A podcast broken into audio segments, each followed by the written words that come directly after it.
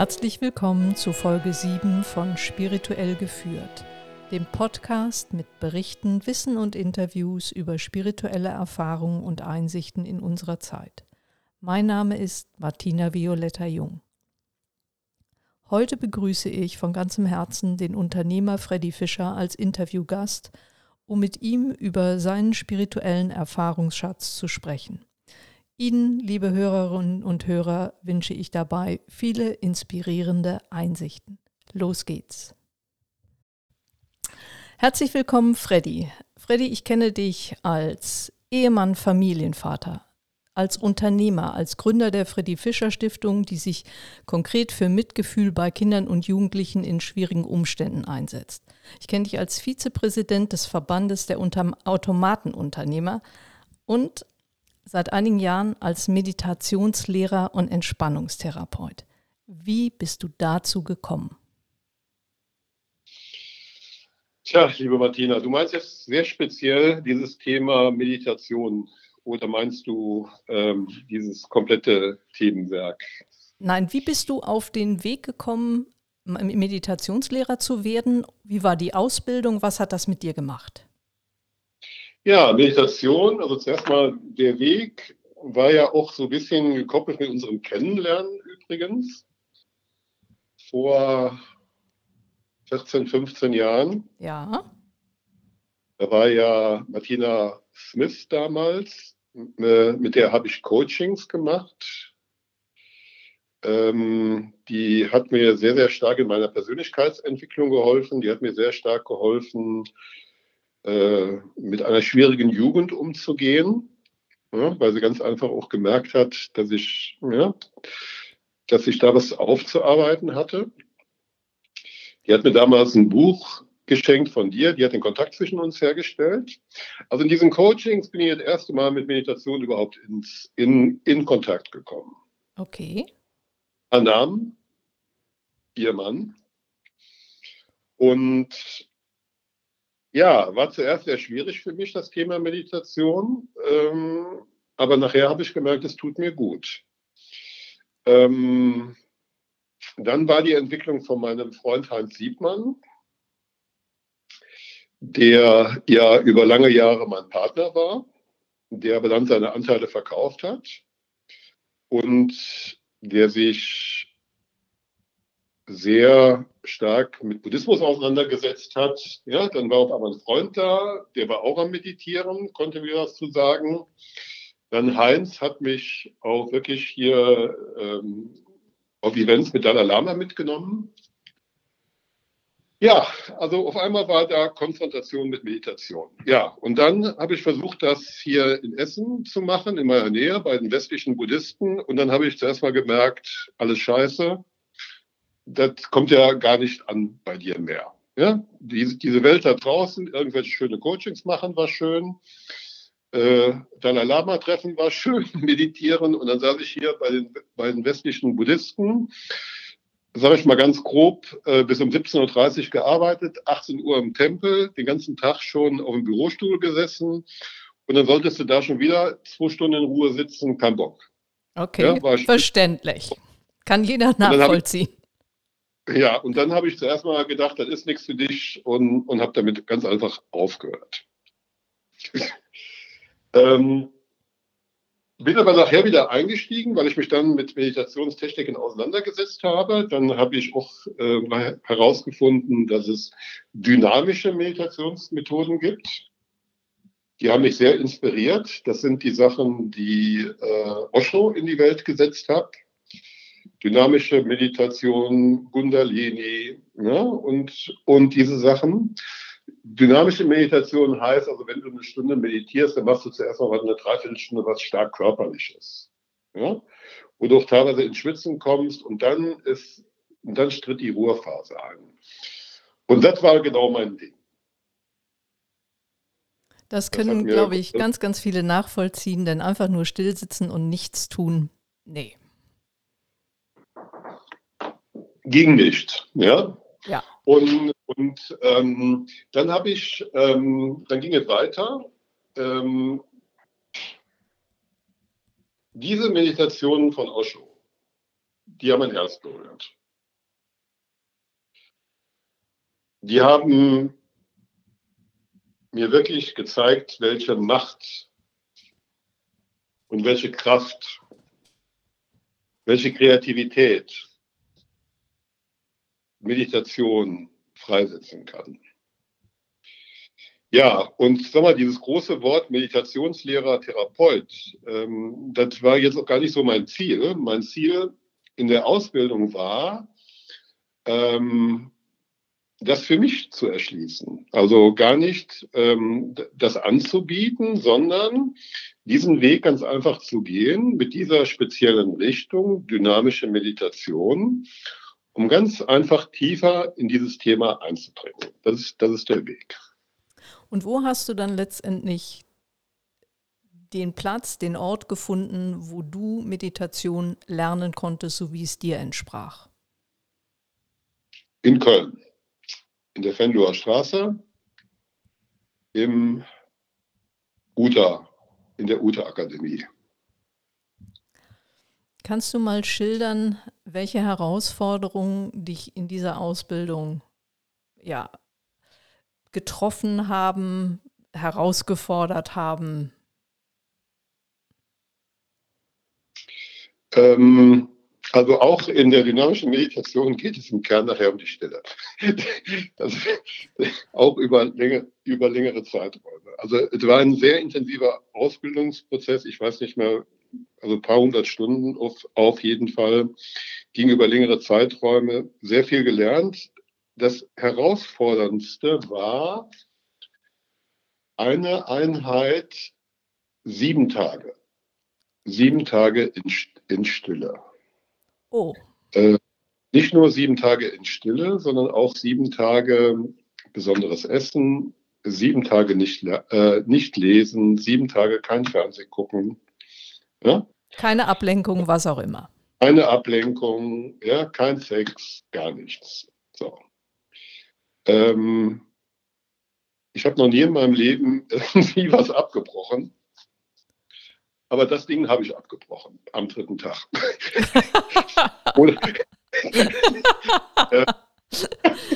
ja, muss man so äh, stehen. Weil, weil ging nicht mehr. Ja, also die Struktur war schon eine Zen-Struktur. Also in Stille sitzen, eine halbe Stunde, ähm, fünf, fünf, fünf Minuten gehen. Du konntest jeden Tag mal 20 Minuten mit deinem Meditationslehrer da reden. Aber die ersten drei Tage waren ganz einfach, was weiß ich, der Alltagsaffe lief durch das Gehirn. Ja? Mhm. In der Firma liegt noch das und das und das. In Berlin im Büro ist das und das. Stefanie, also meine Frau, die Winterreifen hast du auch nicht gewechselt. Und, und du sitzt hier und machst gar nichts. Ne? Ja, das ist ähm, nicht gerade die perfekte Voraussetzung. Ja, so. Und dann habe ich eben dann noch am dritten Tag dann gesagt, so, Mama, ja, das war der Meditationslehrer. Ich, fahr, ich, ich kann nicht mehr, ich fahre jetzt heim.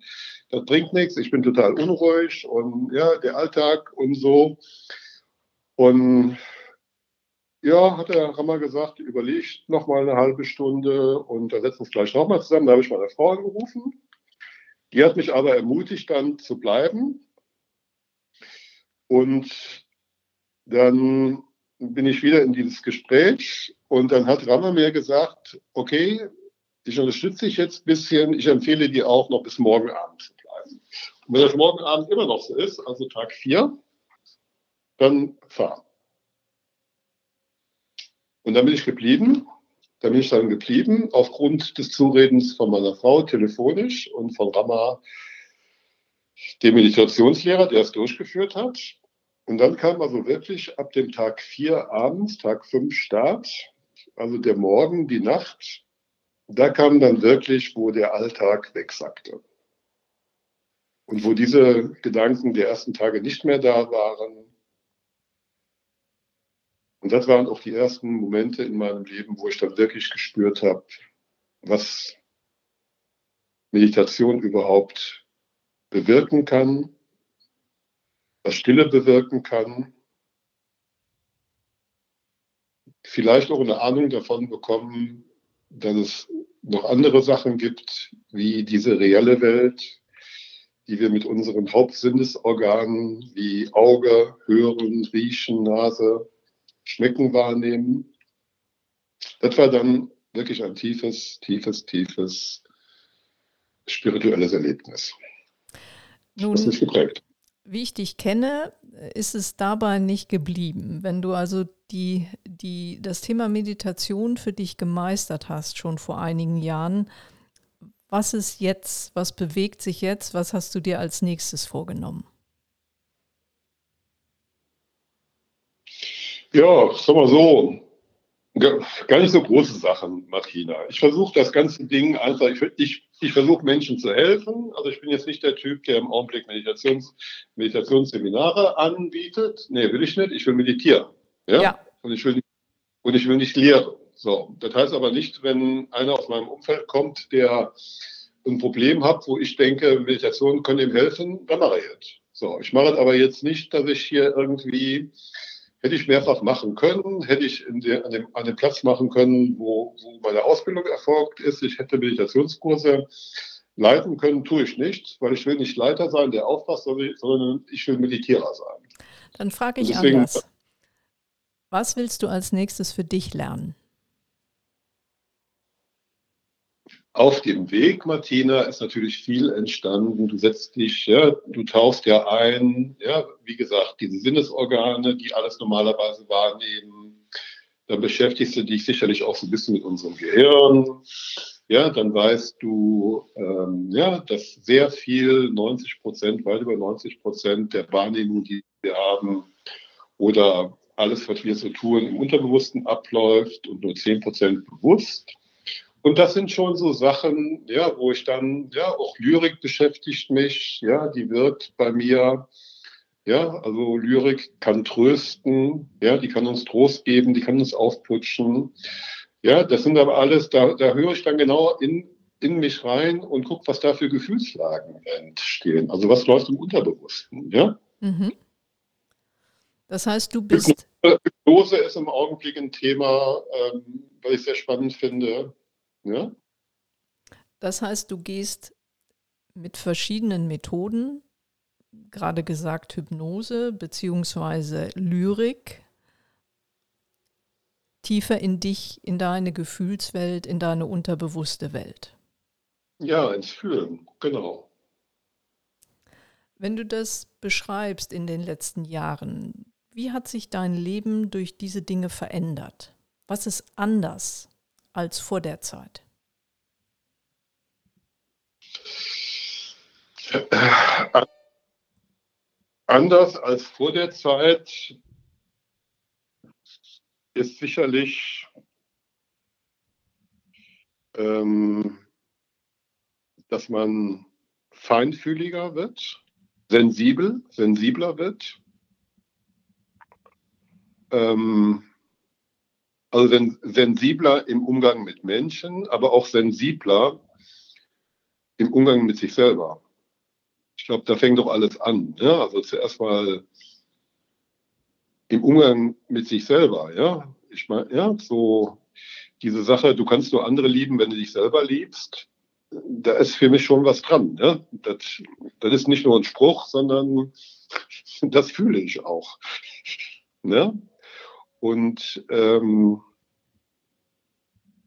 man trinkt tiefer in sich ein. Wenn man in sich tiefer eintrinkt, äh, trinkt, äh, trinkt man automatisch tiefer in die Existenz des Lebens ein. Ja, man guckt, was ist, was ist unser Leben, was steckt dahinter, ja, was sind wir überhaupt, was ist das Weltall, ja, Verbindung, wir sind mit allem verbunden, mit den Tieren, mit der Natur, mit der Schöpfung. Man geht tiefer in diese Bereiche rein. Freddy, ich danke dir. Für ich habe sehr viele Projekte aufgegeben, abgegeben. Früher war ich Tausendsasse, der eben zu viel angepackt hat. Und die Sachen, die ich eben jetzt anpacke, die sind, das sind weniger, aber dafür werden sie intensiver irgendwie gemacht. Das heißt, mehr von dir ist in weniger, aber wichtigerem. Ja, das hat auch Stiftung, die ist ja auch sehr dynamisch geworden in der Zeit. Mir ging es immer, so, was mich glücklich gemacht hat, war das Thema im Don, Don Bosco Club, mein erstes Projekt, diese Tafel für Kinder und Jugendliche, die jetzt seit über 17 Jahren gibt. Da gab es noch gar keine Stiftung, oder seit 20 Jahren schon, ja. Wo Kinder und Jugendliche jeden Mittag kostenfreies Essen bekommen, wird heute ja alles so staatlich bezahlt. Aber nee, wir hatten ja, damals war es nicht kostenfrei, sondern der Preis war zwei Stunden Hausaufgabenbetreuung.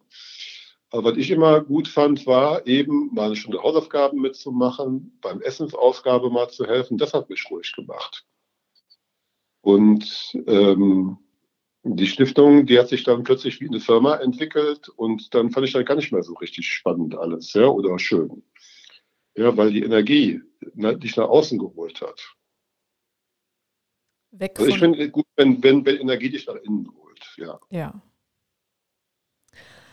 Freddy, ich danke dir von Herzen für diese äußerst offenherzigen Einblicke in was dich bewegt, wie du dich bewegt hast. Und ich hoffe, die Hörer von Spirituell geführt können daraus Inspiration gewinnen und das für ihren Weg nutzen und haben auch verstanden, es gibt Hindernisse, die man auf dem Weg überwinden muss. Der Entschluss allein reicht nicht, aber es gibt Helfer und es gibt viele Wege, tiefer in sich einzudringen. Ganz herzlichen Dank.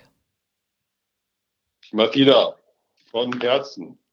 Danke dir. Das war spirituell geführt im Gespräch mit dem Unternehmer Freddy Fischer. Mein Name ist Martina Violetta Jung.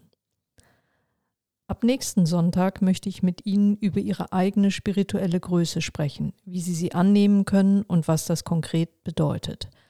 Bis dahin bitte ich Sie ganz im Sinne von Freddy Fischer, werden Sie mitfühlender mit sich selbst, damit Sie es auch mit anderen sein können.